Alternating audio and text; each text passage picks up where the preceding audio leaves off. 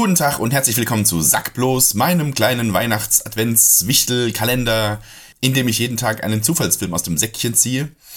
Ich bin immer noch erkältet, ich hoffe es geht von der Stimme her, aber es hilft ja nichts, die letzten vier Türchen des Adventskalenders wollen gefüllt sein. Und dann fangen wir doch direkt mal an. Und heute geht's um folgenden Film. Asterix bei den Briten. Also Kommissar Zufall gibt sich echt keine Mühe momentan. Schon wieder Asterix.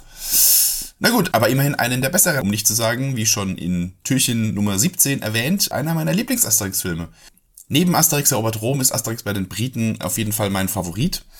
Es ist einer der Asterix-Filme, die nur auf einem einzigen Band basieren, also wo sie quasi versucht haben, das, das Asterix-Comic eins zu eins in Filmform umzusetzen. Was erstaunlich gut geklappt hat. Also die Gags und so weiter, die kommen echt gut rüber. Ich finde sogar teilweise kommt der Film besser als das Comic.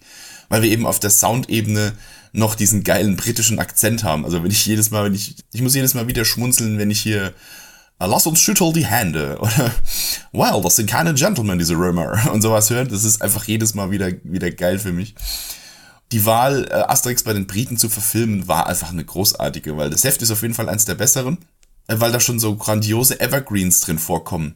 Ich meine, wer kennt nicht den Gag, dass die Engländer bzw. die Briten quasi schon immer heißes Wasser mit Milch getrunken haben, mittags um fünf.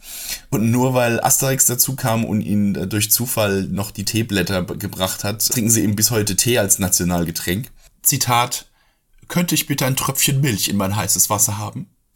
Oder der Gag, dass die Briten sich eigentlich die ganze Zeit total gut gegen die Römer behaupten konnten und nur deshalb verloren haben, weil die Römer irgendwann angefangen haben, äh, nach Feierabend und am Wochenende anzugreifen. ich find's bis heute gut. Auch sonst, der Film hat mal eine etwas andere Herangehensweise. Es muss mal niemand gerettet werden, sondern es geht darum, dass Asterix und Obelix ein Fass voll Zaubertrank in ein britisches Dorf bringen müssen.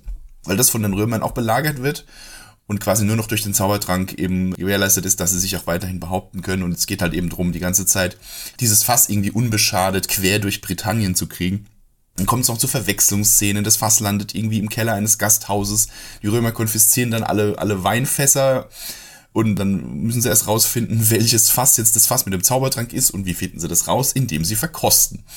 Und das führt zu einer meiner Lieblingsszenen, nämlich wo die Römer da in Reih und Glied mit mil militärischer Präzision zum Weitverkosten antreten und immer auf Befehl dann so schlagt ein und dann die Fässer einschlagen und dann äh, jeweils auf Befehl auch austrinken und Schnitt, Massenorgie und dann alle völlig besoffen im, im Keller rumtorkeln. Fand ich großartig.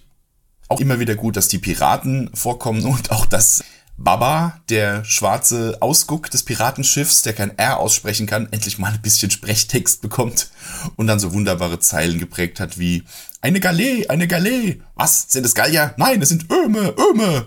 Wunderschön. Also, wer ihn noch nicht gesehen hat, Asterix bei den Briten, auf jeden Fall einer der besten.